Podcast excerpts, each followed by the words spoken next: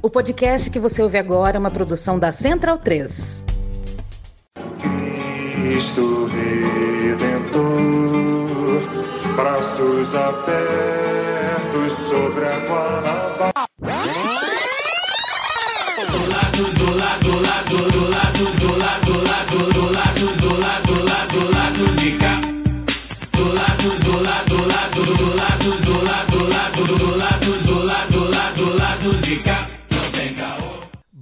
Momento, ouvintes da Central 3. Hoje é quinta-feira, dia 22 de junho de 2023. Eu sou o Caio Belandi, direto do Sauí Estúdio, e este é o lado B do Rio 278, chegando no seu feed. O time mais uma vez está desfalcado, né? A data FIFA prejudica todos os times do Brasil. né? O lado B, como um time que disputa os principais campeonatos de podcast, né? Acaba sempre prejudicado. Fagner Torres, que é o nosso cacheiro viajante, né? Tá no hemisfério norte. É, verdade. Tá desbravando o Brasil a trabalho, não está conosco, mas a gente tem a volta da Luara Ramos via internet e o Daniel Soares, como você já ouviu aí, recuperado da gripe, 100% aqui comigo no Sauí. Luara, bem-vinda de volta. Queria que você contasse pra gente, essa semana teve um evento de comunicadores populares, né, aí no Espírito Santo. Queria que você falasse um pouco pra gente como é que foi o evento, enfim, que consistiu, quem estava lá com você. Você que acabou nos representando de certa forma, né, lá no, nesse evento, lá aí no Espírito Santo. Queria que você falasse um pouco como é que foi. Boa noite. Olá, Caio, Daniel, quem está nos ouvindo. Então, é, entre os dias 22 e 23, né, tá rolando ainda, começou, a gente está gravando na quinta, então começou hoje, vai até amanhã, o primeiro encontro capixaba de comunicadores e ativistas digitais. Está sendo promovido pelo Sindipetro ES, em parceria com a Pulso, que é uma agência de conteúdo aqui muito ligada às lutas, causas. E tá muito bacana porque está reunindo muita gente boa. Aí eu vou, além de mim, tá reunindo é, muita, muita gente bacana, assim, que pensa a comunicação, que faz isso. Então, hoje, por exemplo, já encontrei o pessoal da Central 3 lá, a Domênica, o Cristiano, do Medo e Delírio. É, tá rolando oficinas também, então tem o pessoal do YouTube, tem o pessoal é, do TikTok. Vou citar nomes, porque eu acho que é legal que mais pessoas espalham aí a, a palavra, né? Então, Laura Sabino, Humberto Matos, Carolina Sardá, pessoal local aqui também, Vitor Maione do, do, do Parcial, que é tipo um sensacionalista que a gente tem aqui do Espírito Santo. Então, já era uma ideia, a gente é, vem conversando, eu estava conversando com o, o Lu e a Mirella da PUSC também ouvem o lado B, e a gente falando dessa importância, né, de, de descentralizar um pouco, ver, perceber quem que faz comunicação aqui, e aí também é, dos sindicatos, né, eu estive lá com o pessoal do Sintec TS, né, os trabalhadores dos Correios aqui do Espírito Santo, e pensar também como é que a gente atualiza, moderniza o, o, a comunicação sindical, porque desde o início da comunicação popular, né, feita no Brasil, aqui a comunicação sindical esteve andando ali mas é realmente a gente precisa colocar as pessoas em contato. Acho que mais até do que falar, acho que nós já, já entendemos que uh, não basta só falar, mas criar mesmo essa comunidade, o que a gente tem chamado de ecossistema de comunicação. Então, está sendo muito legal. É, assim como foi o encontro né, que eu tive ano passado lá, promovido pela Fundação Handball, é muito legal encontrar as pessoas, saca, Caio? Porque acho que Sim. principalmente depois da, da, da pandemia, não só com essa coisa de, do presencial, mas a gente entender que, mais do que nunca, as ruas e as redes, né, e esse é o nome do, do encontro, né, ruas e redes, elas se não, não se confundem, elas se completam, né, não é uma e outra, são as duas o tempo inteiro. Então, estar tá ali em contato com as pessoas, poder circular, trocar ideia, trocar contato, falar por que, que nós vamos fazer junto, ou dá para fazer isso aqui, ou então vi isso aqui, me interessei, acho que a gente pode trocar uma ideia sobre, sobre tal assunto, convidar a galera aqui para o lado B também. É, tem sido o grande tom né, desse primeiro dia. Amanhã ainda vai rolar mais um dia inteiro de debates, e eu acho que é perceber que não se esgota, né?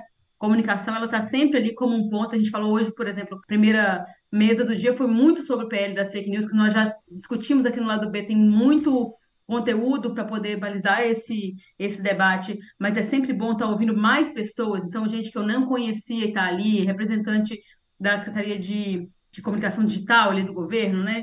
É, também que é uma coisa nova agora pensando em governança da internet, mas pensando também em um governo como esse que é progressista, mas que tem seus desafios que a gente vai precisar tensionar agora. E eu acho que também desses papéis, né? Porque a gente que faz aqui o lado B já tinha debatido isso ano passado, depois das eleições, e tá. E agora que a gente vai virar essa chave, né? O lado B nasceu né, é, como, como essa oposição, essa comunicação alternativa de oposição ao governo golpista ali do Michel Temer, depois ao governo genocida de Bolsonaro, e agora que a gente tem um governo progressista que não é exatamente de esquerda, mas que precisa ser, como é que é essa comunicação, qual que é o papel de cada um? Acho que esse também é a minha grande é, dúvida, é o que eu tenho colocado ali para os participantes juntos também, de qual que é o papel de cada um, a gente precisa diferenciar, né, das entidades sindicais, do militante, do ativista ali da, da internet, é, e também que precisa, ao mesmo tempo que de defender algumas pautas desse governo, também tensioná-lo à esquerda como a gente quer. Acho que esse é, é um grande debate que precisa ser feito, precisa ser amadurecido para a gente não recair em alguns erros, né? Então, esses são alguns pontos que eu posso trazer para vocês. Acho que a gente ainda vai falar de comunicação no programa de hoje. Hoje bastante. Mas é, mas é um primeiro boa noite aí. É, a, o pessoal do, do- do- da, da Pulso, nossos parceiros informais, digamos assim, é, pelo menos por enquanto informais, a gente também conversa bastante com eles sobre projetos, enfim, pensando muito em como, como que a gente pode se, se é, fortalecer mesmo entre nós, né? Eles são especializados em comunicação sindical, causas políticas, marketing político, enfim, e, e, é, são pessoas que estão ali do nosso lado com esse poder de unir é, exatamente como a Laura falou, é, os movimentos, as organizações, os comunicadores que muitas vezes é, são independentes e tudo mais. Então, mandar um abraço, a gente está sempre conversando com o Lu e tem, quem sabe, venha novidades aí. É, falei com a Mirella outro dia também, conheci, tive, tive o prazer de conhecê-la, é, foi bem legal. É, e que bom que eles estão fazendo, e que bom também que, é, como a Laura disse, né, reforça aqui, é, a questão da, da, da, da saída do eixo, né, o Ri- Rio-São Paulo. É, eles trataram com muita gente de- de- aqui de Rio de São Paulo, de Minas, enfim, dos estados maiores, mas você realizar um evento desse é, num estado que é menos falado né, da- na federação e tudo mais, também fortalece é, a própria prática local, né? É, então foi bem legal, é, tem, tem- tem- a gente tem visto aí é, na- na- nas redes é, o evento e o próprio trabalho, né? Queria elogiar aqui em público o trabalho da Pulso. É, não é publi, é, porque de fato a gente acompanha, eles fazem um trabalho muito legal, por exemplo, com o Sindipet Espírito Santo também, que são nossos amigos aí nas redes, tá? Daniel, você. Boa noite, né? Bem-vindo de volta aqui ao Boa estúdio. noite.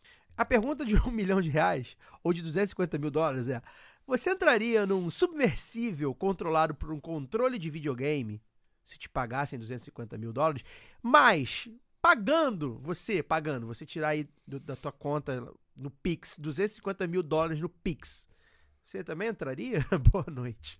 É, eu não tenho 250 mil dólares pra dar no Pix, né? Mas se me pagassem 250 mil dólares, ficaria de herança. Aí pra minha filha, pra minha esposa. Porque é aquela coisa, né? O, o, o risco era perceptivelmente muito alto. Mas, enfim, o pessoal tava vendendo essas viagens aí como algo corriqueiro, né? De rotina. Galera que pagou 250 mil dólares nisso daí, pagou 250 mil como eu pago 250 reais numa passagem. Que De- eram de ônibus e tal. É, não, mas com, esse, com essa coisa de passagem, uma passagem. Tem um Sim. cara vendendo serviço. Tipo, tem risco do ônibus bater? Tem risco do É. avião cair? Tem. Eles encaravam o risco como um risco normal. Se for um ônibus experimental, se for um Se for avião um ônibus- experimental, o risco, o exatamente, risco mais... exatamente. Mas aí é aquela coisa que eu tava até ali por esses dias, né? Que é o Estado malvadão, que não serve pra nada, que só serve pra ganhar o imposto, né? E tirar a riqueza das pessoas. Regular é bom às vezes. né? Regular, né? você Gostoso demais. Regular, gostoso demais. Exatamente. A aviação comercial e todos os, os- os carros, os transportes que a gente anda, eles estão submetidos a, a regras, né? Que, que- foram estabelecidas aí no- ao longo dos últimos 50, 60, 70 anos, né? De aperfeiçoamento constante. E a cada acidente, acidentes acontecem, a cada acidente você renova e reformula e melhora essas, essas regras. E tudo isso submetido a um ambiente regulado e de certificação. Né? Muitas vezes feitos até pelas próprias empresas, com, com anu- anuência e controle do Estado. Mas esse submarino ele não tinha sequer certificação das partes. A, a escotilha, a empresa que vendeu certificava até 1.200 metros, mas o negócio descia até quase 4 mil. O titânio lá, que revestia, não tinha certificação nenhuma. E por aí vai. E o próprio termo que eles davam. Arraça, né? O próprio termo que eles davam pra, pra pessoa assinar, que falava que tinha risco de morte, nananana, falava, Não é, é um, é um veículo experimental que não foi submetido a nenhuma certificação. E pronto, então tá aí. Ah, e na hora que deu merda, quem é que foi procurar? Foi a Guarda Costeira dos Estados Unidos. É, foi o não- Estado. Não é uma empresa de Foi o. Estado malvadão é. dos Estados Unidos da América, ainda assim, Estado malvadão. Não foi um, uma startup de fundo de quintal. É, pois é. A gente tá falando, pra quem não sabe, a gente tá falando aí é, desse submarino que foi... é, Titan, é, Titan, Ocean, da Gate. Ocean Gate, que foi que fazia o tra- é, trabalho de, de- de levar pessoas para ver os destroços do Titanic. Acho que todo mundo já tá sabendo bastante. Repercutiu bastante nas redes, né? No Twitter essa semana foi: ah, vocês estão rindo dos bilionários e tal. Enfim, é, morreu um- o diretor executivo da, da, da Ocean Gate, que era o piloto, né, do, do- desse submersível.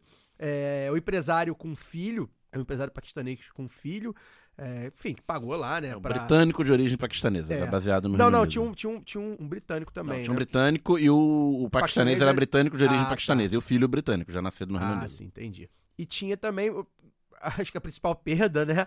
Era o ex-comandante da Marinha Francesa, que era considerado o principal especialista no naufrágio do Titanic. Mas que também tinha uma empresa que, enfim, administrava os destroços do Titanic, alguma coisa assim que eu li por aí. E, e virou, virou meme, né? E não, aí, isso aí tem toda uma cagada, porque os destroços originais, mesmo antes do filme, era um naufrágio muito famoso. Eu, eu sou velho o suficiente, gente, pra lembrar do- de como era antes do e filme. teve um, teve um, um- Teve um alguns filme filmes, antes teve de- alguns de filmes teve antes. Na década de 80 e É, tal. antes do, do filme do James Cameron, aí, do Leonardo DiCaprio, da Kate Winslet, já era um naufrágio muito falado. Eu, eu lembro que em 92, quando fez 80 anos, teve matéria lá no Fantástico, no, no, no Globo Repórter, blá blá blá. E o navio não tinha sido encontrado até 85. Ele foi encontrado em 85.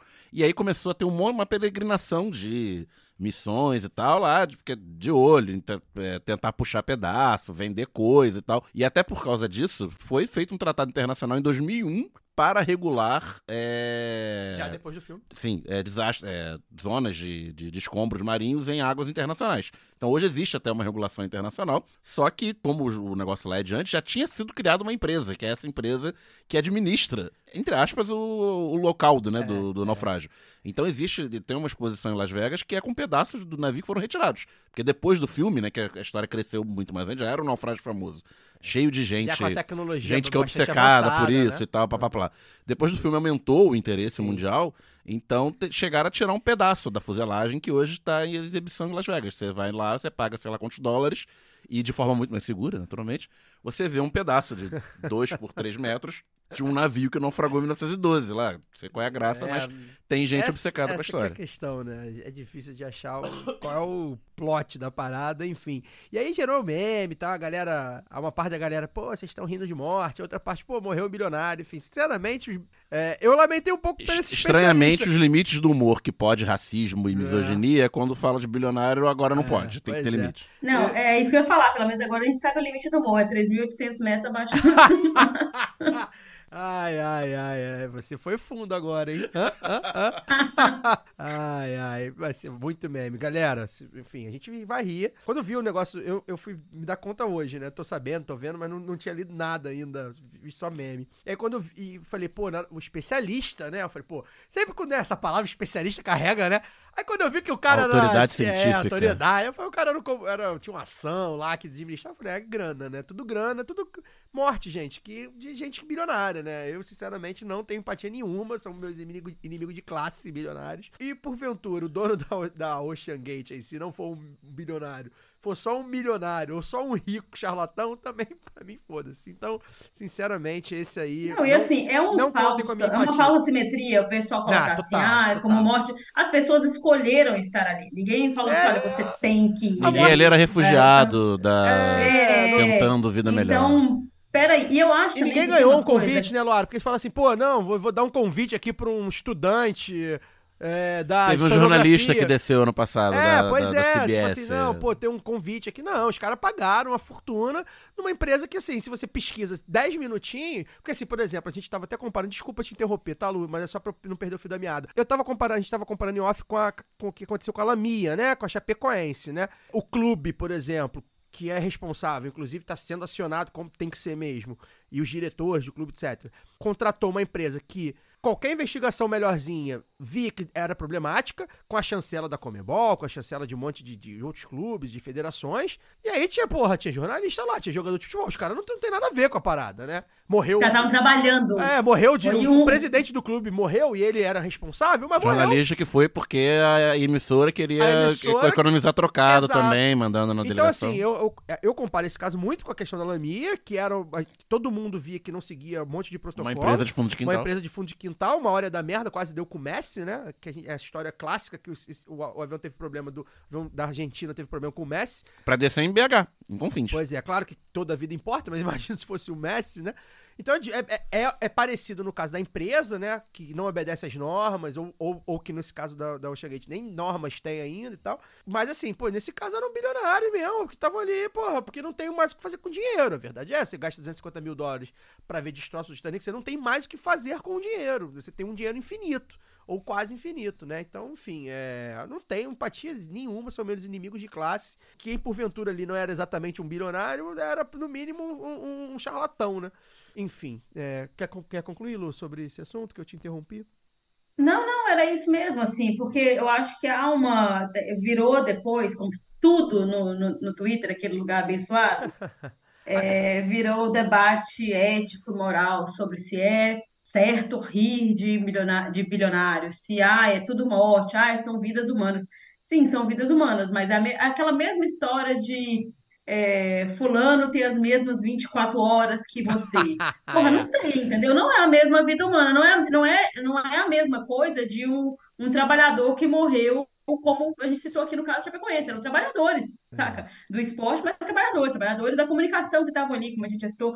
Não é isso de, de, de querer pesar, que vai. É assim, gente que tinha escolha e gente que não tinha escolha, saca? O cara não pode simplesmente falar assim, não, eu não vou com vocês nessa empresa aqui, porque ele não tinha, o- né, o, o jogador de Chapecoense, não tinha condição de fretar um, um voo Valdir, saca? Não era, é, e também não é isso, é o, o ponto ali, né? Você vai com a equipe, tem toda uma questão.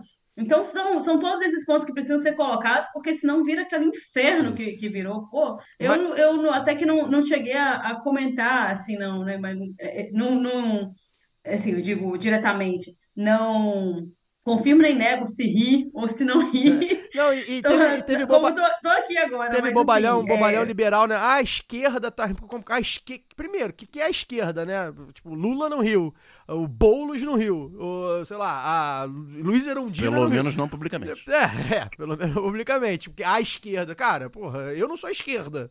Né? Não, eu são sempre os isentões, que eles querem pessoa. colocar ali que, ah, eu estou aqui, mas eu estou. Olha só, a gente não pode. E, e É. essa falsimetria que eu falei. Pois E é. para além disso, tem também aquela coisa do. do é discurso que a gente já viu no, no, no Vidas Negras Importam. Não, todas as vidas importam, isso que eu, que, eu- que eu disse. E aí também para tentar empurrar, como, olha só, vocês não estão sendo razoáveis, porque aí o razoável é a pessoa que está falando. Nós também já vimos, É, depois sai sim. no Twitter porque não aguenta o tranco, aí o problema é a esquerda, tá ligado? É. Enfim, eu de bilionário eu quero que se foda, tá? De todas as maneiras possíveis. E aí, com uma maneira exótica, né? Burra, inclusive engraçada, melhor ainda. Antes do Cesarotti tocar a vinheta do caô, pra gente entrar no assunto efetivamente do programa, a gente né, declara aqui que a gente continua junto, olhando de perto a luta dos professores e profissionais da educação do estado do Rio de Janeiro. Eles ainda estão em paralisação, estão negociando seus direitos aí mais básicos. Essa semana a justiça determinou o fim da greve, né? Mas o CEP, Sindicato Estadual dos Profissionais de Educação do Estado, tá com um calendário de movimentações, né? Até a próxima assembleia, na, na quinta-feira que vem, se eu não me engano. E aí vai ter vigília no Tribunal de Justiça, vai ter ida para Brasília para conversar com o governo estadual, paralisações, enfim, um monte de ação aí durante a semana. A gente tá, continua acompanhando. Eu tô deixando aqui o canal aberto do lado B para que as lideranças, os sindicatos, os movimentos, enfim, possam falar conosco para nos atualizar da situação, né? Eu tenho feito isso, eu tenho ido lá sempre, no- principalmente no CEP, né? Enfim, ver o que, que tá acontecendo, porque é, se deixar o G1 não dá nada, só fala assim, a justiça de- determinou o fim da greve, né? É sempre isso.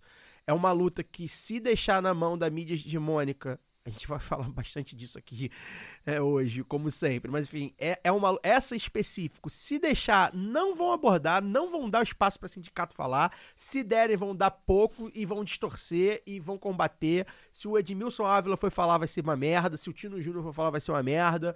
É um campo que a gente sabe que é dominado pela lógica liberal pelas grandes fundações, principalmente as fundações daí de- dos, dos grandes empresários da comunicação. Então a gente tenta dar aqui o espaço, principalmente para você que está nos ouvindo, quem é do Rio principalmente, ou, ou da área de educação, para tentar ficar atualizado, né? Porque se, se der mole, não vai. Não, se não for ali na página do sindicato, não vai rolar, não vai ficar sabendo, né? É claro que alguns veículos noticiosos de esquerda acompanham um pouco mais a perto, mas até é mais incipiente mesmo. Tem que ser um veículo muito é, com repórter aqui no Rio, aí já diminui, enfim. A gente está tentando falar bastante, pede para que vocês compartilhem, sigam os sindicatos, os movimentos, as lideranças, principalmente nas redes sociais, né?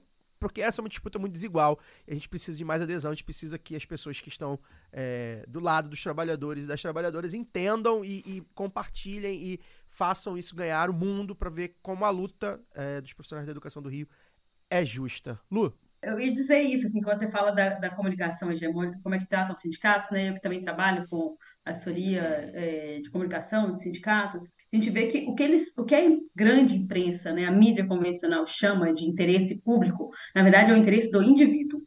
Então, assim, quando eles vão cobrir uma, uma greve de, é, dos rodoviários, né, do transporte público ali, é, quando é que os ônibus vão voltar? Porque aí o, interesse é saber quando as pessoas, Sim. como é que as pessoas, se elas vão conseguir ou não pegar ônibus, em que horário, sabe? Então, é o interesse do indivíduo. E a gente não para para pensar que, pô, aquele. Todo dia a gente confia na nossa vida, já que a gente está falando, já falamos de. Né, do lado B da, da última semana falou da, de, de junho, começou com uma pauta mobilidade urbana, e a gente tratando aqui também de, de, de transporte e tudo mais, sempre está falando sobre isso. A gente não para para poder pensar que aquele trabalhador todo dia está ali lascado e só confia a sua vida nele? Pra- na- na- nas mãos dele, literalmente nas mãos dele, estão ali no volante do busão. E isso, entre outras coisas, a educação da, da- da- dos nossos filhos, irmãos, sobrinhos, todos os dias, aí, mas aí que tá, né. Luara? Os professores da educação pública. Isso não é interesse público, entende? Os professores da educação pública nem sempre estão é, dando aula e educando e ajudando a instruir os filhos de certa classe, né? Então, é- Sim, é, sim. é, é- é uma. é- assim como dos ônibus também, dos motoristas, né? Então, a adesão da classe média para essas lutas é, é, é bem. É, é é, complicado, né?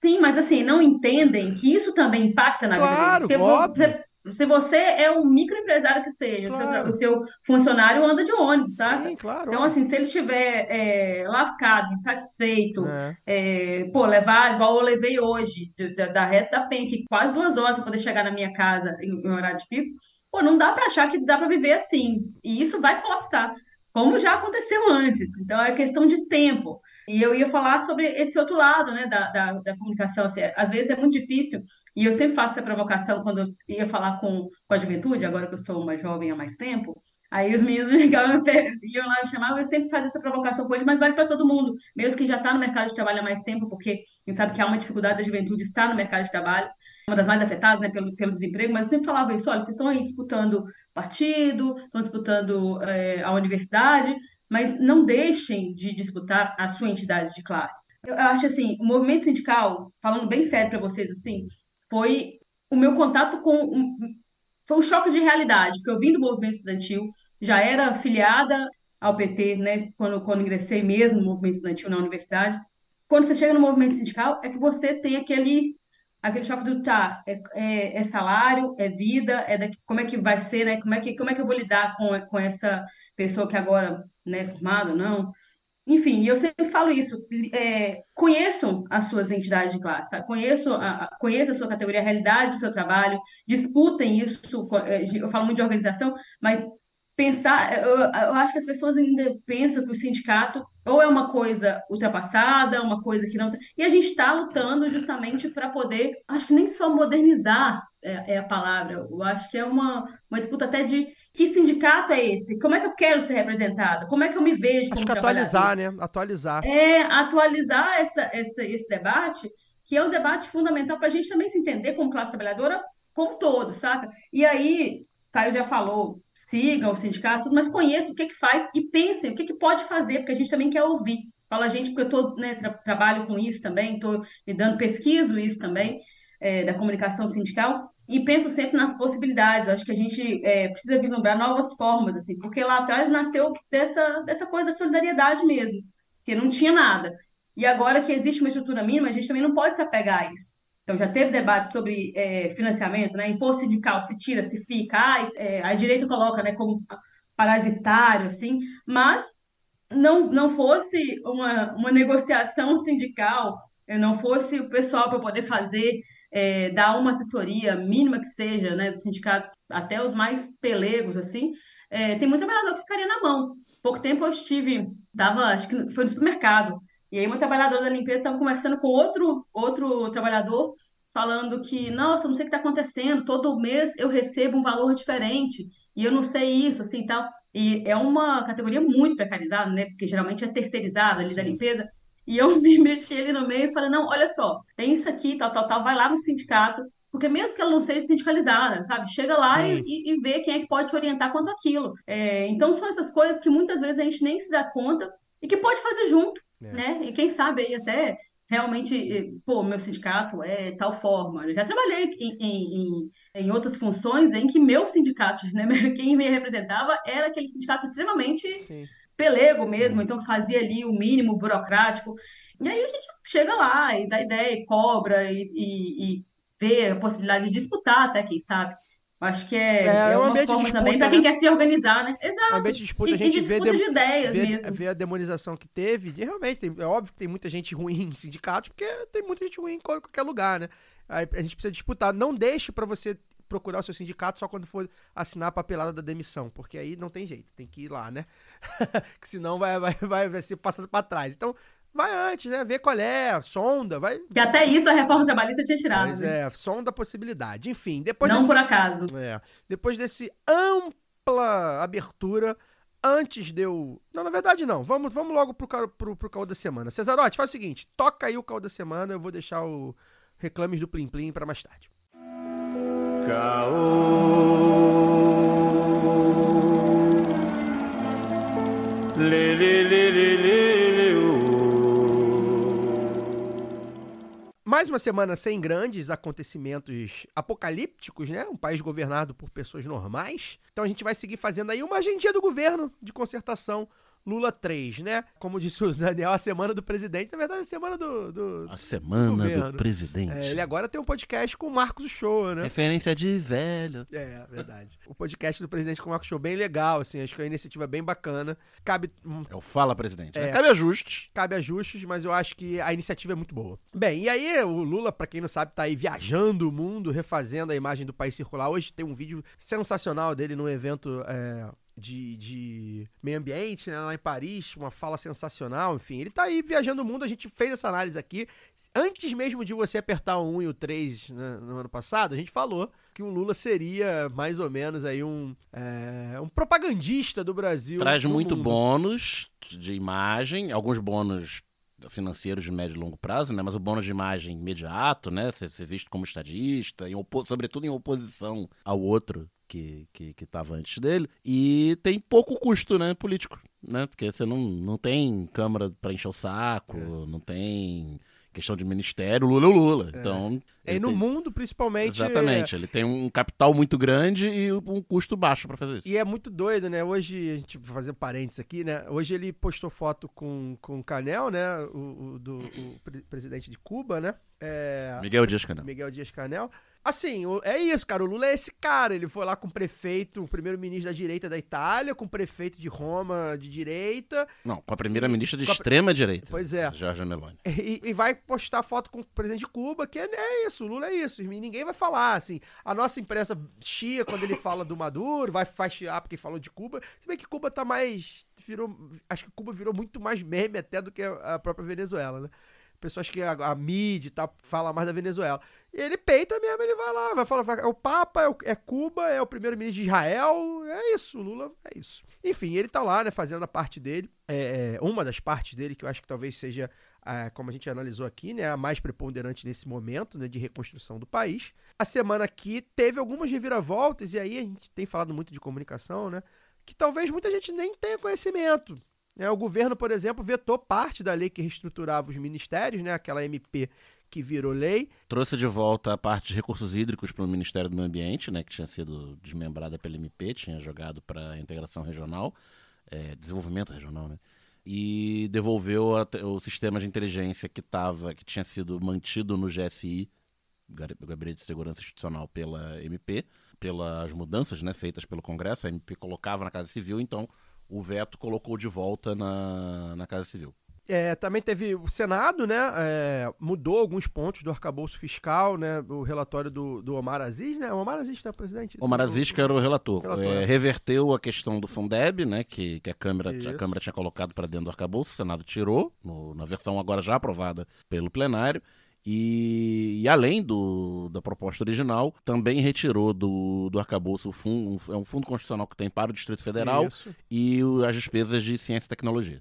Então, esses, é, esses dois projetos, né, agora voltarão à Câmara, né? O, a- o veto É, na verdade, o veto ele pode ser apreciado pela Câmara, Isso. que pode, pelo Congresso, que Pode pode derrubar derrubá-lo ou não, ou pode sequer apreciar. Pode, ah, tá, beleza, vetou e ah, fica- ficamos por assim mesmo. E o Senado, como mudou o texto aprovado pela Câmara, A Câmara precisa que voltar para a Câmara para votar. É, mas aí o chantagista geral da República, Arthur Lira, por enquanto, ele não deu sinais aí que vai entrar em queda de braços para derrubar essas mudanças propostas pelo governo nessas duas leis, né? Pelo contrário, né? É, O Lira parece que já assinou aí até com um trâmite mais rápido da reforma tributária já para o mês que vem. Isso, claro, vem também a reboque da recuperação econômica gradual que o governo vem aplicando e da popularidade do Lula, que saiu aí pesquisas novas, que mesmo com um país bem rachado, ele vai conseguindo melhorando a sua a- avaliação, né? Até em núcleos bolsonaristas. Aí eu pergunto pro Daniel, uma coisa que a gente debateu, por isso que a gente trouxe aqui também. Deu pra notar assim que a, que a mídia hegemônica não noticiou, né, essas revisões aí, essas reversões dos textos aprovados com a mesma ênfase que divulgou as derrotas, né? É, o que, que a gente viu? A gente viu a disputa, a briga entre o chamado Centrão, né? E o Arthur Lira e a Câmara, parlamento com o governo, aquilo ser alimentado pela, pela mídia hegemônica, inclusive é, é, falando da Marina, das, derro- das derrotas no meio ambiente, Tentando forçar uma Tentando crise forçar uma entre a crise. Marina e o governo. como se é, não fosse de se esperar esse tipo de, de, de disputa, né? Que é uma disputa que a gente gostaria de não, de não ter, né? Mas a gente sabe que teria. E reverberou aquilo, dava como se fosse. E aí, como você consegue algumas reversões, não- ainda não é o cenário que a gente julga ideal, né?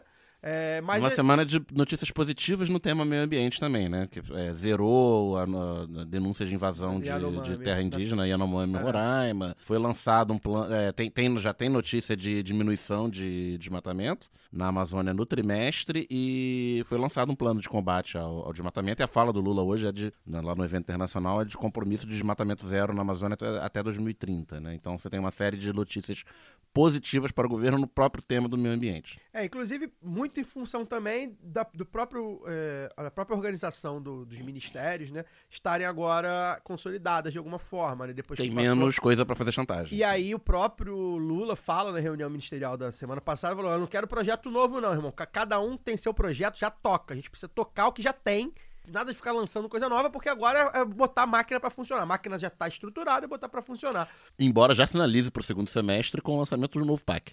Sim, mas aí que é, é, é, é meio que integrar todos é algo, os é um, é projetos um, é um e O que, retomar que é- o que projetos. que é o PAC, na verdade, né? Já era em 2007, que será agora?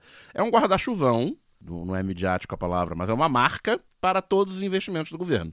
Então você vai pegar uma série de ações que, obviamente, pela, pelo princípio do multiplicador vão econômico, vão contribuir para o crescimento O econômico, que, que é o porque é do investimento multiplicador público. econômico? Quando você investe um real em uma em qualquer ação do Retorna- governo, uma obra, esse, esse real vai ser multiplicado em vários outros reais de atividade econômica. Né? Então você está pagando para fazer uma ponte, aquela ponte você vai pagar a empreiteira, a empreiteira vai pagar os engenheiros, vai pagar o fornecedor de Vai voltar cimento, imposto. o cara que vende cachorro quente na porta da obra e por aí vai, isso vai gerar vários outros reais Ah, então, em assim- atividade Assim econômica. que funciona a economia, né? Tem que precisa, precisa Exatamente. investir, né? Aí o, o PAC, então ele tem esse nome Programa de Aceleração do Crescimento, né, que você coloca sob uma marca única as iniciativas de todos os ministérios. Então, se o Ministério da, lá do Márcio França, da Infraestrutura, vai reformar um aeroporto ou construir um novo porto, PAC. o Ministério da, da- da- do Transporte vai asfaltar 10 quilômetros de, de asfalto, se o Ministério das Cidades vai construir casa popular, ou se o Ministério da Saúde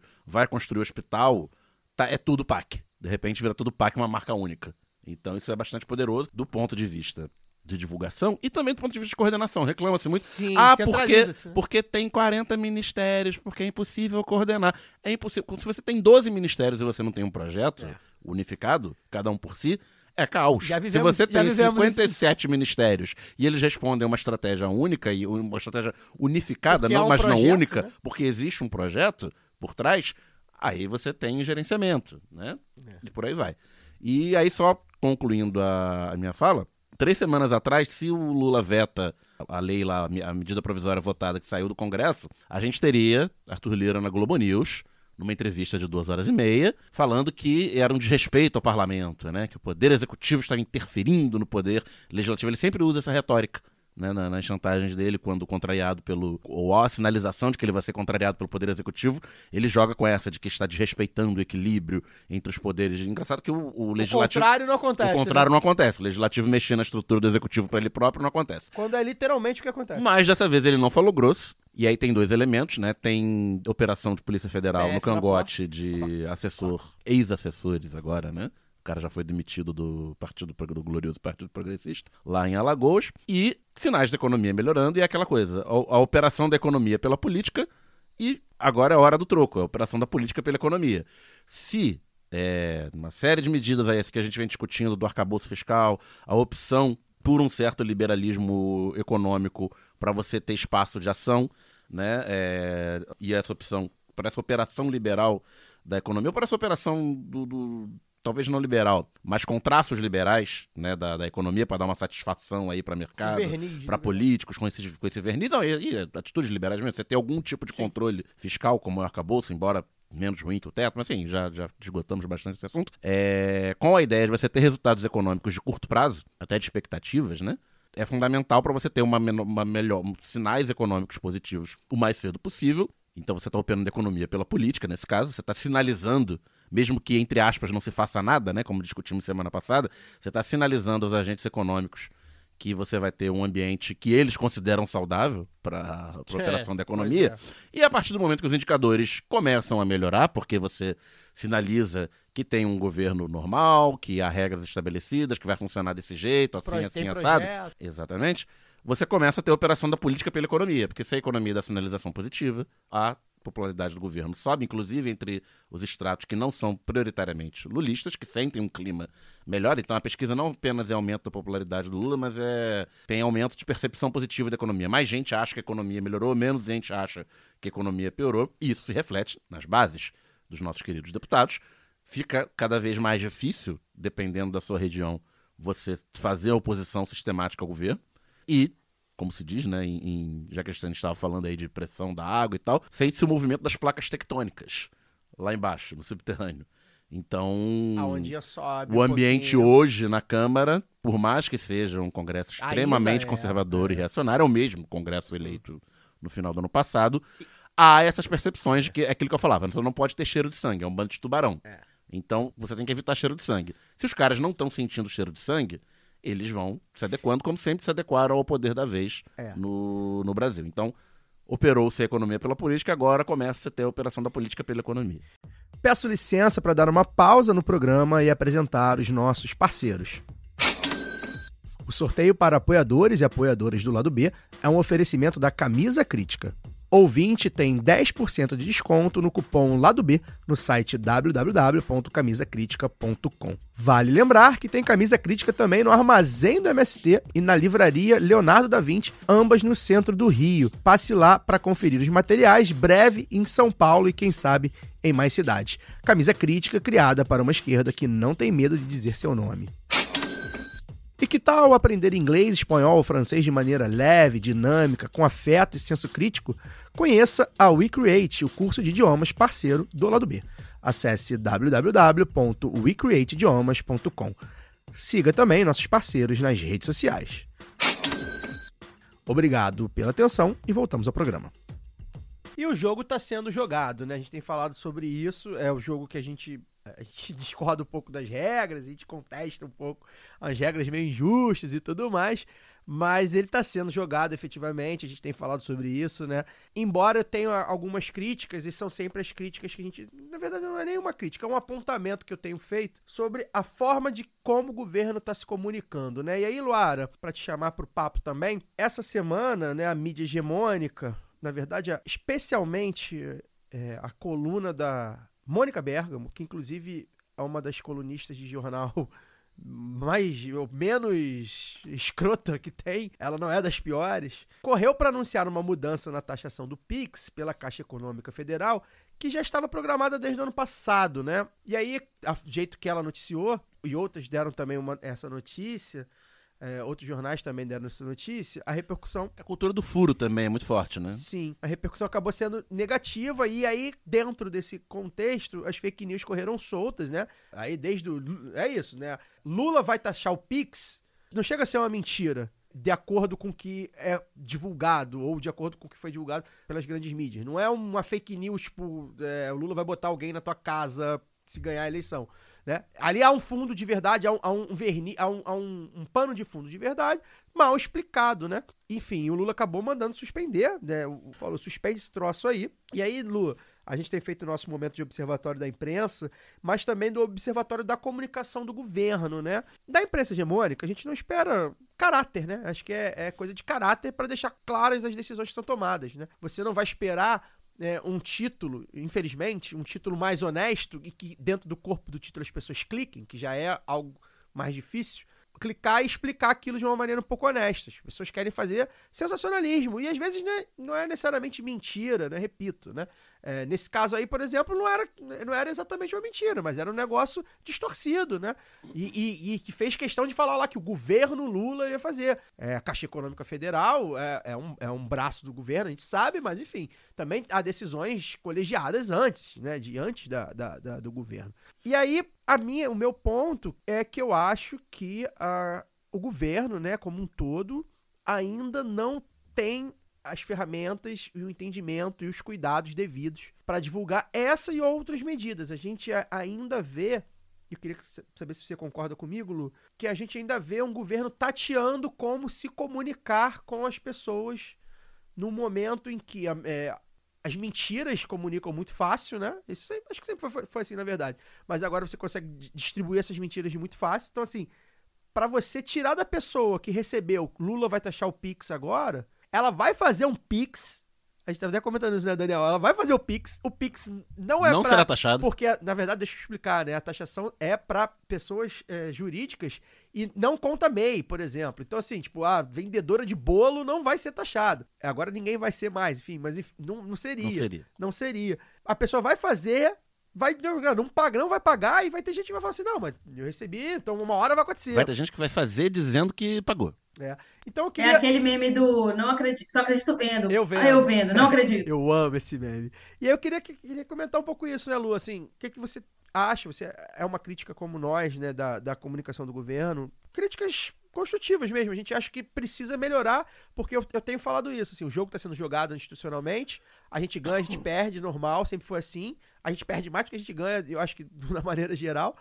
Mas eu acho que esse jogo da comunicação a gente ainda tá um pouco para trás, né? É, perfeito, Caio, eu concordo, e concordo, assim, em duas coisas. Quando eu vejo Mônica Bergamo, que inclusive, você falou que não é das mais exclusivas, inclusive é uma das, que, das poucas que conseguem entrevistas com certas pessoas, né? Porque é, diz que ele só é, tem isso. ter um ministro. Exato, assim, de, ah, essa coisa que o Daniel citou, do furo e tal. Então, eu, primeiro momento, assim, eu, te- eu- eu até pensei assim, será que isso é jogada casada? Assim, vai lá e coloca, e depois o próprio é, Lula aparece como para desmentir, né? Então, o Rui vai lá e fala, não, foi o presidente que colocou isso aqui. É, mas ainda que seja, é disputar a comunicação de uma forma como ela era há Isso. muito tempo atrás. Isso. E é muito perigoso no momento em que a gente tem distorções, assim. O que que acontece com esse título? Ele já está rodando só o título como parte dos cortes lá e aqui, ó, não sei o que lá, agora faz live, sabe essas coisas assim, que a gente não precisa, por mais Depois que... de desmentido, os cortes continuam rolando. É, e aí tem uma coisa, assim, eu fiquei pensando, será que não, gente? Será que mudou tanto que também eu talvez não esteja entendendo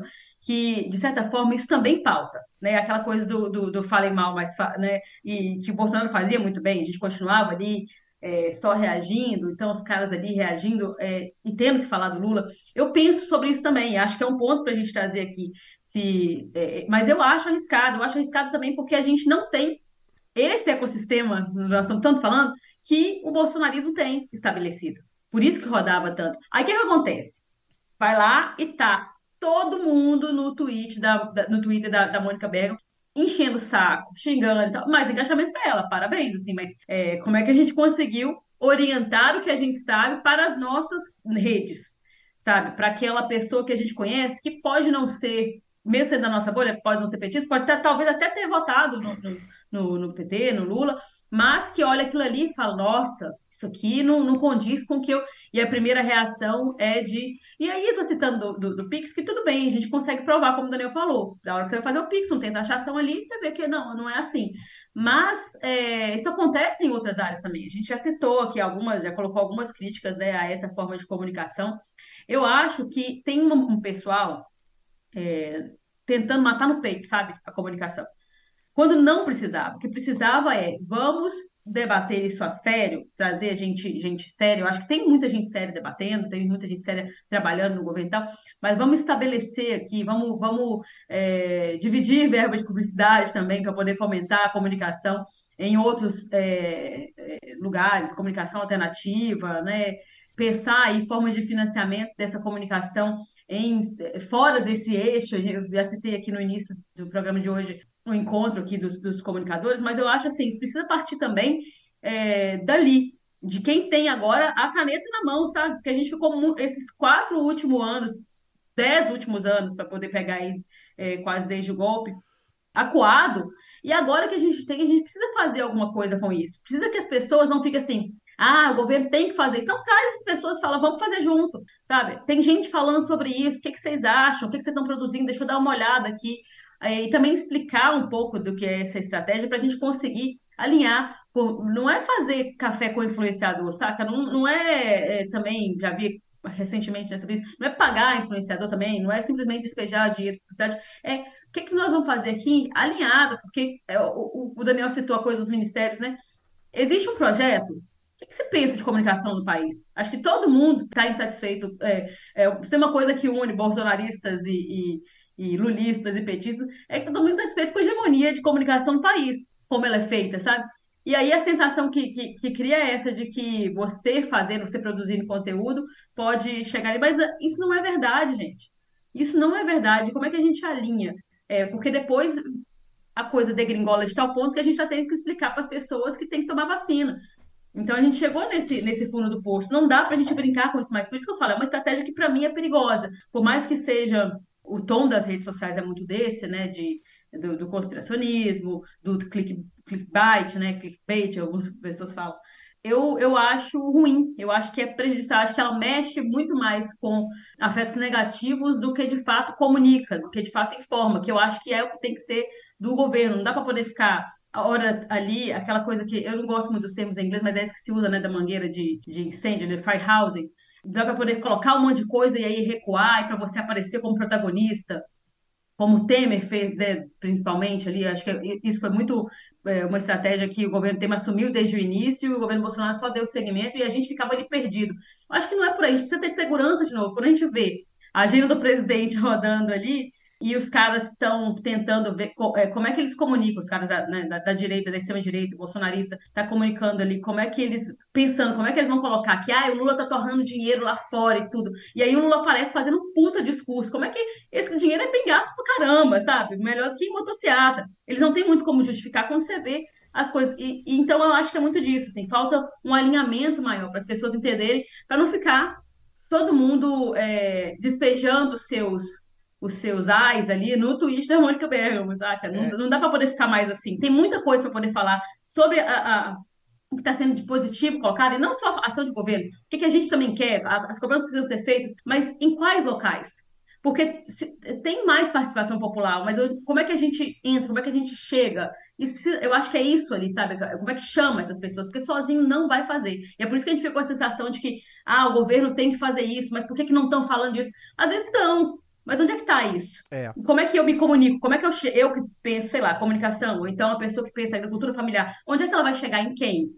Sabe? Em que espaço? É, uma coisa que acho que é importante que você citou, e a gente cita aqui há muito tempo, né? A gente tem um programa clássico com Orlando Calheiros, que ele explica muito bem isso, sobre a questão do ecossistema, que a gente tem batido bastante. A criação do ecossistema da extrema-direita global, é, é sempre importante lembrar, é claro que o, o, o Brasil tem o, o seu toque é, tropical da extrema-direita, mas é, esse é um ecossistema global que nasce ou que pelo menos floresce é, nos Estados Unidos com Trump. Para Trump até, mas assim, que o Trump é, é- é- é usado como isso. Eles já estão 10 anos na frente da gente nesse sentido, é muita coisa. E a gente precisa correr atrás. E aí, nesse, nesse ponto, eu queria destacar duas coisas. Uma, eu acho que falta um pouco de visão a longo prazo. É, é claro que a gente tem, e o Lula gosta de falar isso, né? Que tem que matar a fome das pessoas primeiro. Sem dúvida alguma, é, é, eu concordo. E é, acho que isso- já o faz diferente de tudo, né? Um governo que fala assim, vamos matar a fome das pessoas. Depois a gente vê o resto, ok. Mas eu acho que cabe, é, é muita coisa para se pensar, para se construir, para se reconstruir, para se, enfim, se alterar. É, a gente pegou terra arrasada, mas eu acho que tem gente boa que pode pensar a longo prazo. É, o Lula daqui a pouco não vai estar entre nós. O Lula, a figura do Lula, que por si só é um comunicador que, enfim, né? É, ele praticamente não precisava de nada, de nenhum instrumento para se comunicar, a não ser ele falando, né? Há 40 anos já, isso, é, até um pouco mais já. O Lula não vai estar entre nós, o PT não vai estar mais no governo. Uma hora vai. A gente, a gente não vai ver o pé. A gente já viu que não vai ficar PT 20, 30, 40 anos. Não vai ser. Não vai dar o- o- a revolução petista, né? Lulopetista. Não vai acontecer. Então acho que cabe pensar um pouco a, a, é, a longo prazo ou a médio prazo que seja na criação dessa comunicação que a gente chama de contra-hegemônica e lembrar que eu acho que é fundamental. A gente aqui lá do B faz jornalismo, né? Eu tenho tentado olhar o jornalismo hoje, ele é muito diferente do que eu estudei há 10 anos, né? E eu sou recém-formado, né? Tem gente que já estudou há 20 que quer... esquece. O jornalismo hoje é outra coisa, mas o lado B ainda se propõe a fazer jornalismo. O jornalismo, ele é uma fatia pequena, não é a maior fatia, da comunicação. A gente está falando de, quando a gente fala comunicação, a gente está falando de outros instrumentos além do jornalismo, para além do jornalismo. Hoje, com as mídias sociais, acho que talvez seja o mais forte, né? Tipo, rede social não é jornalismo. Pode andar junto, pode fortalecer um ao outro, mas não é. Mas tem outros segmentos, né? O audiovisual, é, o, o- o- documentário, o filme, a novela. Então, tudo isso é comunicação. E aí, a gente não tá 10 anos atrás, né? A gente tá há 200 anos atrás. Porque para se criar, a gente vai ter que lutar contra Hollywood, a gente vai ter que lutar contra os Estúdios Globo, a gente vai ter que lutar ah, contra o Brasil Paralelo, né? A gente vai ter que lutar contra a Record, né? E essas pessoas estão fazendo comunicação de várias formas e o jornalismo nem é a principal delas. Eu tenho certeza absoluta que a Globo, embora tenha lá uma, os prêmios de jornalismo e faça sabe, sabe fazer bom jornalismo quando se propõe, ela não é a, Globo por causa disso, ela é a Globo por causa das novelas, né? É, e a gente vê isso, por exemplo, quando a gente fala sobre a cultura é, é, ultraliberal, enfim, aquela, aquele pensamento único liberal por Hollywood, por exemplo, né? A gente- quando a gente fala, cara, para você desconstruir, por exemplo, a Rússia e a China lutando contra filmes que colocam russos e chineses como inimigos há 40 anos, há 60 anos, não é simples. Então acho que a gente tem também é importante pontuar isso e o PT não vai fazer sozinho também, né? E é é algo que a Lu também fala que eu gosto muito, que é tipo, cara, a gente precisa participar, sociedade civil organizada e, e sei lá, social-democrata vai precisar participar de alguma forma. E o terceiro ponto, na verdade, eu falei dois, mas eram três pontos. Eu acho que a gente precisa entrar no modo permanente de campanha. E aí, pra gente pra entrar no modo permanente de campanha, a gente precisa, aí sim, a gente precisa do maior partido da América Latina funcionar como um motivador da gente em modo de campanha. Já estão em campanha. A extrema-direita não sai de campanha. Se tem algo que a extrema-direita nos ensinou, é inclusive governar em campanha, fazer campanha em campanha, fazer pós-eleição em campanha, tudo é campanha. Acho que é fundamental. A gente já tinha aprendido isso com, com, com, com a esquerda lá atrás há muitos anos, né? A gente meio que desaprendeu. A extrema-direita tá tornando a ensinar. E a própria direita mais liberal, ali, aquela direita, centro-direita, também já está em campanha. Você vê ali, teve um videozinho lá, do, daquele videozinho lá do clima, não tá bom, falando mal do Lula, Lula, faça alguma coisa. Agora que o Lula fez alguma coisa, já teve retratação Pois do é, videozinho? É, pois é, vamos... E isso, aquilo O ali... é clima melhorou? Pois é, aquilo ali é campanha. Ali tem alguém ou algo ou algumas coisas ou algumas organizações por trás em campanha, já pensando em 2026 ou 2024 que seja, para eleger pessoas que estejam mais alinhadas a, a determinadas enfim, determinadas políticas. Então, assim, e aí sim eu cobro do PT. Aí sim eu preciso que o PT seja é, vanguardista, que seja é, preponderante, porque aí sim é ele que vai fazer uma máquina funcionar e ajudar as outras pessoas a entrar em modo campanha, porque eu sei que você que, que, que me ouve aí, a maioria das pessoas que me ouve, estava em campanha, fez muita campanha durante a eleição e hoje já não, não, faz tanta campanha, já não posta tanto mais, já não conversa tanto mais. É normal, porque a gente cansa mesmo, porque foi muito cansativo os últimos anos, e a gente sempre falou isso aqui, então a gente também está surfando um pouco na normalidade, porém, é importante que a gente esteja sempre motivado pelos principais quadros e, e, principais instituições a estar em campanha. E eu acho que hoje o governo não está em campanha, os partidos e os, os quadros não estão em campanha como deveriam estar. Daqui a um ano e três meses tem eleição para prefeito, e aí não adianta esperar a eleição, porque pode ser tarde demais. Lu. Não, é porque também quando o. Acho que o Lula está em campanha, campanha internacional, aí, É, a tour, é, é, tour e- Lula. esse Mas o problema é que o problema é que quando ele entra em modo campanha, estando ali, o pessoal. Lembra quando ele falou o negócio do Moro? Ah, o Lula deu uma mancada, ah, não sei o que lá. Aquilo é o tipo de coisa que mobiliza, assim, não, não é o tipo de coisa que eu, que eu gostaria que, que, que fosse pauta, porque eu acho que o, que o Moro é realmente uma, uma figura irrelevante, por mais que eles tentem alçar e tudo, é- é- é- chega a ser tosco, né? A gente viu aí nessa batina do Zanin, que nós nem tocamos aqui no assunto, porque o cara se, se cara fazendo pergunta com, com fake news de internet, pô, um negócio bizarro. E, É, e mas anuncia é- isso. Eu vi na internet, não sei se é verdade. É, falta pouco falar assim, é, vi no TikTok tal coisa, e faltou só falar, igual o pessoal é, cita como fonte, é, diretamente, eu digo, né? Mas assim, quando ele ativa, quando o Lula ativa o modo campanha, o pessoal reclama. É, é, é meio foda também saber o que a galera quer. Mas eu acho que é, tenta tentando passar aquela coisa da segurança, da institucionalidade. E tudo bem, vamos, vamos colocar que alguns, alguns porta-vozes ali sejam mesmo essa figura, acho que precisa. A gente precisa num- numa normalidade, mas a gente precisa ter quem mete louco, sabe? A gente precisa ter quem, quem coloca ali a cara, quem dá uma, uma linha que mobilize o pessoal, igual a gente viu, a gente citou aqui algumas vezes é, nas redes, tem gente que acha ruim, mas eu acho que é, que é o tipo de coisa, pelo menos alinha. Mas quando eu digo alinhamento também, não é, é, ser governista. Eu acho que precisa formar, e esse eu acho que é o problema da, da esquerda, assim, de- é, tem uma- um pessoal que, eu até tuitei isso recentemente, falei, tem gente que é tão burra que só tem opinião. E aí não direciona essa opinião frase, para hein? algum, Que frase É. maravilhosa. Essa é sua? É sua, sua caneta Essa- essa frase? Cara, eu, eu, eu coloquei, eu nunca tinha visto em algum outro, Cara, em outro que lugar. então é frase genial. Se for sua, realmente, você é mais genial do que eu achava que você era, Lara. Porque, obrigada. Porque eu acho que é isso, assim, não direciona aquela opinião para algum lugar. E isso me incomoda muito, porque fica nessa de eu acho que tem que ser assim, tá, mas o que que você faz com o seu eu acho? E eu provoco muito isso, porque é uma coisa que me inquieta também.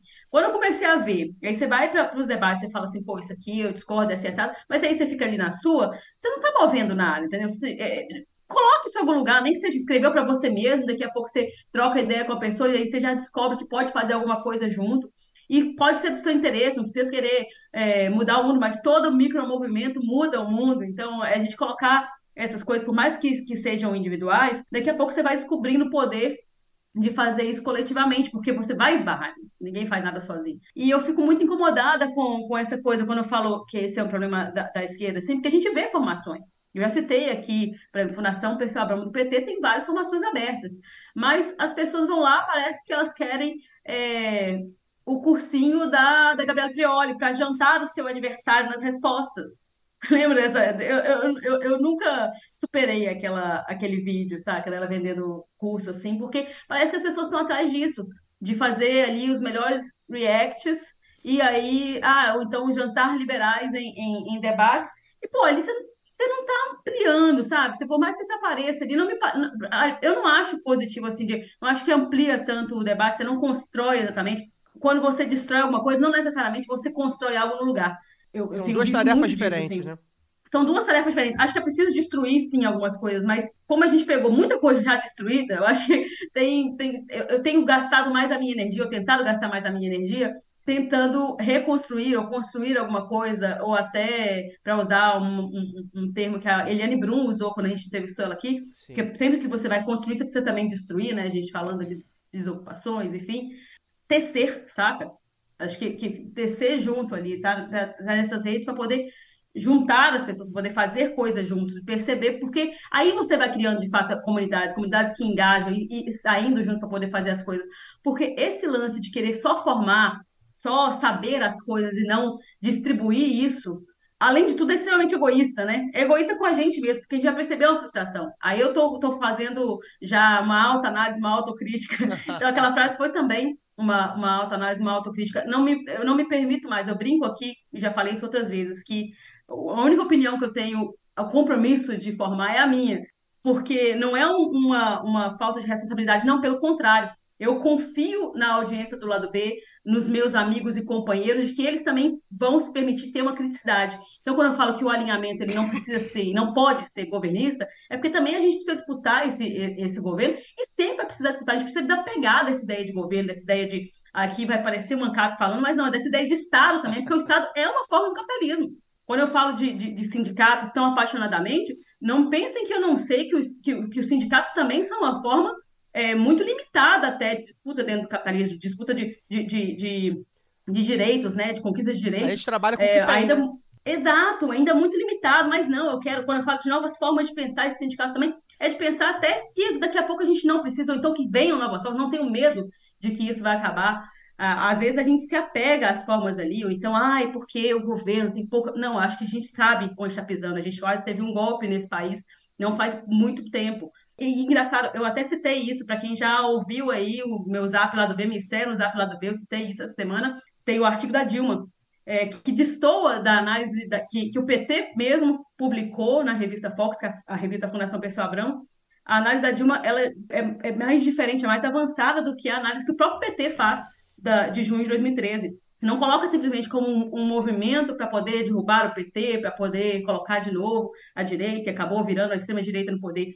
Ela fala que, na verdade, o junho de 2013 antecipou um, um, uma tensão que já havia né, de, desde, desde a, o fim da ditadura, né, desde a redemocratização ali, com formas que não atendem mais aos anseios das pessoas.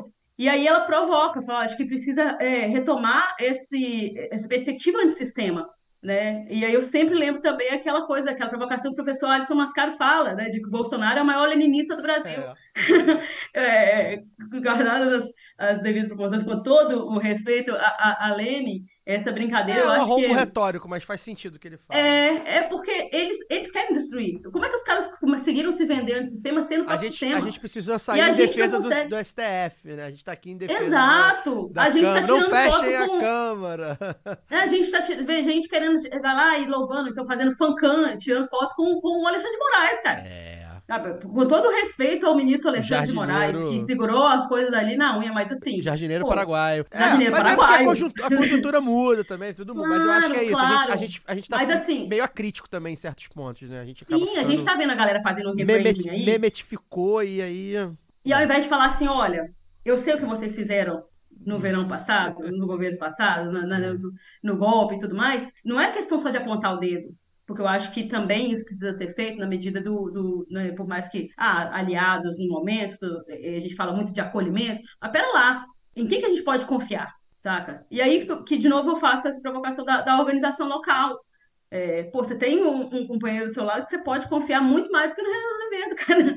Por que, que a gente não está construindo algo, algo ali, sabe? Colocando essa nossa, direcionando a nossa revolta, a nossa opinião, os nossos anseios é, para o que a gente pode construir localmente e tal. Eu sei que a vida tá difícil para todo mundo, gente. É correria, a gente às vezes não dá conta de trabalhar, estudar, quer fazer ali nossa graduação, dá conta de família, de casa, mas sempre tem alguma coisinha que você pode se dedicar. Eu acho que de novo a gente precisa voltar a perceber assim, onde é que a gente pode agir, coisas que a gente gosta de fazer, que a gente pode oferecer para o mundo, sabe? Todo mundo tem. É isso. E, e nós estamos aqui fazendo um lado B um pouco nessa, nessa pegada, né? Sim. E começou assim, e a gente faz isso, isso um pouco. E quando a gente. E a gente não faz lado B só quando nós estamos aqui. Eu quero fazer essa provocação porque também é isso. A gente não faz o lado B só quando a gente está aqui.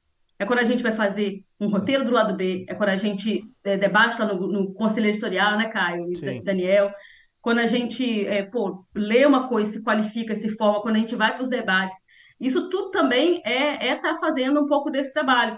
Então, é, às vezes parece que quando eu falo assim, pô, Laura, mas aí eu não tenho tempo, mas aí, pô, isso é difícil, eu não sei como. são coisas assim mesmo que vai te movendo. É, é exatamente não ficar parado, sabe? É colocar isso, é direcionar essa nossa raiva, que agora pode virar alguma coisa melhor, do que antes a gente estava com muita raiva, hoje a gente está com um pouquinho mais de, de amor no coração, apesar do Ministério do Namoro não ter chegado ainda. É, a gente pode colocar, direcionar isso para algum lugar, galera. Vamos, vamos fazer junto. E se vocês não sabem como fazer junto, chama a gente lá no, no, Twitter, conversa com a gente e vamos buscar essa solução aí. É isso. É... Se você quer saber, se você ficou curioso aí, né? Quer saber um pouco mais sobre o que a Luara acha da jornada de junho, principalmente do que ela viu, do que ela viveu, é só você virar apoiador ou apoiadora do lado B do Rio. Contribua para o esforço Na- fiscal do lado B. Orelo, exato. Contribua, inclusive, para a gente fazer novas formas de comunicação, manter essa aqui, fundamental, e fazer novas formas de comunicação. A Luara fez um áudiozinho bem bacana, bem legal. A gente comentou, né, na semana passada, eu, Daniel e Fagner, a Lu não tava aqui, e aí a gente propôs a ela que ela comentasse também, meio que fizesse ali um spin-off, né, uma, uma participação posterior, comentando. Então ela, ela, ela cita, né, é, inclusive, esse artigo da Dilma, e tem muita coisa legal de como ela viu e vivenciou aquele período. Então, convido a você a ouvir o Zap lá do B número 3, né? A Luara comentando que viu das jornadas de junho. O que é o Zap lá do B, para quem não sabe, né? São áudios curtos, né? Sobre aquele tema lá proposto, que é como se fosse. É praticamente isso, saindo do Zap dos panelistas para o seu, seu ouvido, assim, direto. Né? É um programa exclusivo, né? Uma recompensa para quem ajuda a financiar o lado B do Rio na Orelo. E aí eu quero ajudar o lado B, como é que eu faço, Caio? Bem, se você tem 10 reais aí sobrando, é só assinar o nosso plano de apoio lado B do Rio na Orelo. Acessa lá orelo.cc barra lado B do Rio e com 10 reais você já ajuda a financiar o seu podcast preferido. E não é só manter o lado B do Rio e o lado B Notícias, né? Esse dinheiro ajuda isso, mas não é só isso. Como eu disse, né? Você também concorre, além de concorrer a brinde da camisa crítica, que inclusive eu fiz aqui o, o- o sorteio, vou dizer os nomes né, dos ganhadores daqui a pouquinho, você pode ouvir esses episódios exclusivos como o Zap do, do lado B. Você pode receber newsletter também, de vez em quando a gente escreve alguma coisa lá, enfim, a gente abre um tópico, né, pra dizer o que, que vocês acharam, que, que- qual vai ser o tema da semana, de vez em quando a gente abre esse tópico, você, você pode responder, a Aurelo te dá essa, você fazendo parte né, dessa, da comunidade, você consegue responder, interagir com a gente. Por 20 reais né, por mês, você pode também, acessando orelo.cc barra lado B do Rio, além disso tudo que eu falei antes, você vai para o conselho editorial do lado B, que é o nosso grupo de apoiadores e apoiadoras no Telegram, onde a gente recebe feedbacks, troca ideia, conversa, enfim. Ali a gente cria uma comunidade ainda maior, porque é uma interação também mais rápida, enfim, a gente conversa bastante lá. Se você não tem cartão de crédito, sem problema, a Aurelo aceita apoio por Pix, então não tem desculpa, quer ser apoiador do lado B, tem 10 ou 20 reais sobrando, vai lá em orelo.cc barra lado B do Rio. Se você até tem 10 reais, mas não todo mês, você não sabe se vai ter ali todo mês, né? Você pode nos apoiar por Pix, né? Com as doações avulsas para lado B do Rio, arroba yahoo.com. Lado B do Rio, arroba yahoo.com. Você não tem essas recompensas, né? Que é só um apoiador e apoiadora na Aurelo, né? Tem, mas você pelo menos vai continuar ajudando a gente a pagar o estúdio, deixar o Rodrigão feliz pagando o estúdio em dia, né, Rodrigão? A gente precisa, pô, pagar em dia. Enfim, e quem tá aí, cara, pô, tô sem grana, meio quebrado, economia não tá voando, né, cara? A gente ainda não tá no pleno emprego, vai chegar lá. Tem como ajudar também. Você pode baixar o aplicativo da Aurelo e você pode ouvir o lado B por lá. A Aurelo é a única plataforma que nos remunera, né? Pô, mas eu só gosto do aquele aplicativo sueco que não paga um tostão. Tudo bem. Aí você, enfim, ouve lá pelo aplicativo sueco, né? A gente sabe que as pessoas se apegam. Eu, eu acho que a gente tem que testar o novo. Principalmente o ouvinte do lado B, né? Um ouvinte que normalmente quebra paradigmas, né? O ouvinte do lado B normalmente é um antissistema. É importante, né? Tentar né? quebrar alguns certos, certas tradições aí do, do, do grande capital. Baixa Aurelo, testa lá, vê, vê qual é. Mas enfim, ah, já testei, não curti. Então tudo bem, continua aí no, onde você tá. Mas comenta, né? Se tiver o espaço para comentar, para avaliar, dar as estrelinhas, né? Esse podcast, esse aplicativo sueco aí, bilionário, tem agora um negócio de perguntas. Ah, o que, você achou do programa? Bota lá, compartilha, compartilha nas redes, compartilha no, no grupo de zap da galera que, que gosta, enfim. A gente tá sempre pedindo ajuda de vocês, porque como a gente falou mais, mais de uma hora já, não é simples fazer comunicação contra-hegemônica de esquerda né? Porque até a, contra... a comunicação contra-hegemônica da extrema-direita talvez fosse mais fácil de fazer, mas não é o nosso caso, a gente tem caráter, então não é simples, a gente precisa aí da ajuda de vocês para chegar em mais gente. Se a gente não conseguir mais dinheiro, pelo menos a gente chega em mais pessoas. Eu vou aqui dar agora né, o, o nome dos ganhadores do sorteio da camisa crítica, tá? A Mater Cooperativa até o pessoal achou engraçado, né? Um CNPJ ganhando. Mas na verdade é, enfim, alguém que usa o e-mail, né? Da, da cooperativa. O Alex Nicásio, o Evanderson Silva, o Kir Carlson Cavalheiro, o Caetano Souto Maior, o Leonardo Garcia, o Juliano Magalhães, o Gabriel Melo, o Kleber Vinícius, o Amaro Barros Peçanha Neto, Leonardo de Souza Mendes e o Tadeu, que é só Tadeu, tem um Apple. A Apple não dá o e-mail todo, mas recebeu, todo mundo recebeu e-mail. Muito bonito os, os, os ouvintes do lado B montando cooperativas para É, financiar é. a gente. A né? gente brincou até. Parece aqueles. Coletivismo. É, né? parece aquele, aquelas notícias de, de, de escândalo no PT. Aí, sei lá o que, da cooperativa ganhando um sorteio obscuro de uma camisa. Uma cami- é, é, o- um- algum juiz em Curitiba É, vai investigar um exato. esquema de camisas do lado Com a B. cooperativa que recebeu, enfim. É, a essa, uma boa parte dessa galera aí, alguns, o Kleber Vinícius, o Amaro, por exemplo, já são Caetano também, tá lá no conselho editorial. Quase todo mundo já respondeu até. Então vocês vejam aí os e-mails de vocês de cadastro é, no PicPay, é, na Aurelo ou no Padrim, que vocês receberam as instruções para receber a camisa, para escolherem, né, a camisa da camisa crítica. Daniel, boa noite. Boa noite. Só duas coisinhas que eu lembrei depois que, que eu falei aqui na- durante o bloco. É, esse negócio da- do movimento das placas tectônicas, né? A gente vê um pouquinho na imprensa também. É, Mira Leitão, em suspeita, Mira Leitão, que embora de 2018 para cá tenha até tomado posicionamentos é, dignos é, na- em períodos eleitorais, pelo menos, né? Tinha aí, o Paulo Henrique Amorim tava o, o, o apelido de urubóloga, né? Porque era só pessimismo na economia, falar que tá tudo errado. Ela tem essa conhecida por essa visão liberal, né, próxima aí do, do, do mainstream econômico.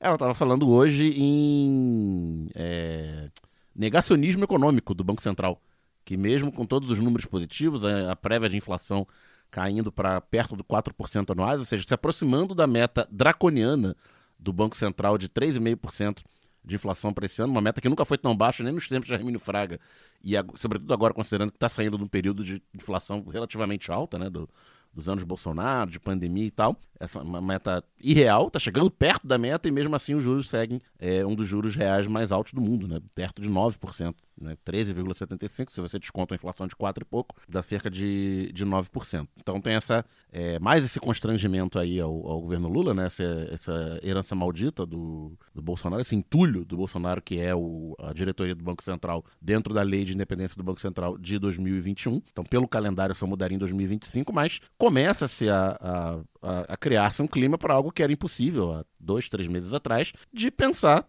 numa pressão política massiva, até a- acenando talvez com uma demissão por parte do Senado, que tem o poder constitucional para isso, né, da diretoria, da atual diretoria do, do Banco Central. Então, não duvido que nos próximos meses cresçam as pressões, é, não apenas da esquerda, como a gente já viu Luísa Trajano, né, da mídia empresária, hegemônica. da mídia Da mídia hegemônica. encampar esse É, assunto aí. pessoas que antes insuspeitas falando contra o, o presidente bolsonarista do, do Banco Central. Então aí é mais um indício aí desse movimento de placas tectônicas. E outra coisa sobre o, o arcabouço fiscal, né, que vai voltar agora para a Câmara com essas mudanças do, do Senado, já que a gente fala muita coisa, antecipa muita coisa neste blog aqui, como o Caio gosta de falar, daqui a um ano e meio, eu acho que se tudo der certo, a gente vai estar discutindo o indiscutível hoje também, que é uma flexibilização ainda maior do, do arcabouço. Porque se tudo der certo, se todas as metas forem cumpridas, se o país efetivamente voltar a crescer acima das previsões, o emprego melhorar, a gente vai chegar no, no final de 2024 com uma pressão para aumentar o orçamento acima dos limites do arcabouço e vai estar colocada essa discussão, ela não vai ser uma discussão prescrita de aumentar a banda do arcabouço. É isso. Luara Ramos, bem-vinda de volta. Obrigado por ter estado com a gente novamente. Bem legal sua participação. Tava com saudade, sei que os ouvintes também. A gente conseguiu abordar bastante coisa. Até semana que vem. Ai, Caio, eu também tava com saudade. A pessoa fica duas semanas depois desanda a falar, né? Hoje eu falei, É, mas, caralho. mas, mas foi bom. A galera ficou um, um- um programa sem te ouvir, pô. Precisava falar por dois programas hoje. Pois é, pois é. Eu tava com saudade. Vou aproveitar a saudade para poder deixar dois abraços pro arroba Astronália, que falou que lá do B sem luar é golpe. Então, isso tem que ser falado aqui. É, obrigada aí, pessoal, Ah, que, Foi um que autogolpe, mandou né? mensagem. Autogolpe, É, por favor. Não, é. Não, foi feriado e depois eu, eu precisei viajar. Isso, mas explica é... que a gente não te, não, Não, vou te explicar. pichou igual a Já Dilma, tive- não. Não, foi isso. Mas eu sinto muita saudade. Eu fiquei toda assim, porque o, problema da semana passada é mudaram o horário da, da- do meu voo, então eu não ia conseguir é, participar a tempo, né? Chegar a tempo. E fiquei morrendo de saudade porque já tinha não participado no anterior e depois, né, antes também acho que foi feriado, enfim, no Conserafina eu não consegui participar. E, então é isso, estava com saudades e deixar abraço também para o Jorge, que eu encontrei lá no, no encontro hoje, e é nosso ouvinte aqui também. E é sempre bom encontrar gente que, que, que ouve o lado B e vem falar com a gente, aí troca uma ideia. É, então é muito gostoso, assim, deixar esses dois abraços, dizer que estava com saudade, estou de volta. E tô falando sério, assim, tro- vamos trocar ideia, galera, vamos chegar junto. É, não precisa ser só pessoalmente, a gente tem aí as redes para poder fazer isso também. É gostoso quando rola pessoalmente, mas ah, tô, tô fazendo isso aqui, ou então gosto de fazer isso aqui, o que que você acha que pode rolar? Eu adoro essas trocas. É, chama lá, vamos bater um papo. Se tem uma coisa que vocês perceberam, não sei se vocês perceberam, né? É que eu gosto de prosear. Mineira, Então- né? Mineira, né? É, então bora. Se tiver um cafezinho é bom, mas se não tiver também a gente vai junto. É, vamos que vamos. Cafezinho, queijinho. Pão de queijo, um queijinho, ah, uma isso. broa. Uma Gente, cachaçinha também, que a gente é, dependendo né, do assunto, vai bem. O lado B fica por aqui. Semana que vem estamos de volta. Forte Amplexo. Até lá. Valeu! Este podcast foi editado por Fernando Cesarotti.